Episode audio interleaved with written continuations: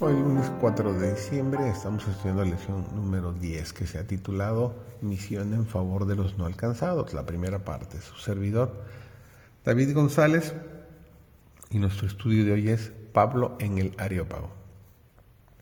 Los grandes hombres de Atenas no tardaron en enterarse de la presencia en su ciudad de un maestro singular que estaba presentando a las grandes doctrinas nuevas y extrañas algunos de esos hombres buscaron a Pablo y entablaron conversación con él.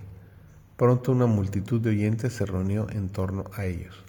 Algunos estaban listos para ridiculizar al apóstol como a uno muy inferior a ellos, tanto social como intelectualmente. Y esos dijeron como fue, ¿qué quiere decir ese palabrero? Otros, ¿por qué les predicaba a Jesús y la resurrección? Dijeron, parece que es predicador de nuevos dioses. Entre aquellos que se encontraron con Pablo en la plaza había algunos filósofos de los epicúreos y de los estoicos, pero estos y todos los demás que trataron con él vieron pronto que tenían un caudal de conocimiento aún mayor que el de ellos. Sus facultades intelectuales imponían el respeto a los letrados, mientras su fervor, su lógico razonamiento y el poder de su oratoria llamaban la atención de todo su auditorio.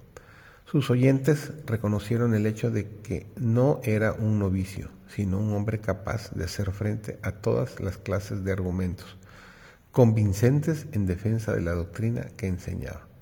Así el apóstol permaneció impávido, haciendo frente a sus opositores en su propio terreno haciendo frente a la lógica con la lógica, a la filosofía con la filosofía y a la elocuencia con la elocuencia.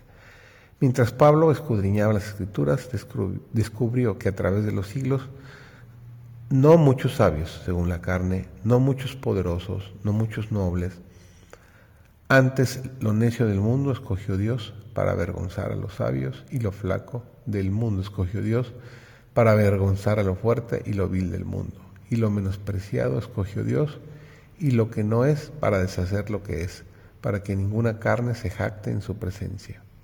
Nos dice 1 Corintios capítulo 1, los versículos 26 al 29. Y así, viendo la sabiduría del mundo a la luz de la cruz, Pablo se propuso, como dice 1 Corintios 2, versículo 2, no conocer nada sino a Jesucristo y a este crucificado. En el curso de su ministerio ulterior, Pablo nunca perdió de vista la fuente de su sabiduría y fuerza. Oídlo años más tarde declarar todavía, como dice Filipenses 1:21, para mí el vivir es Cristo. Otra vez y ciertamente aún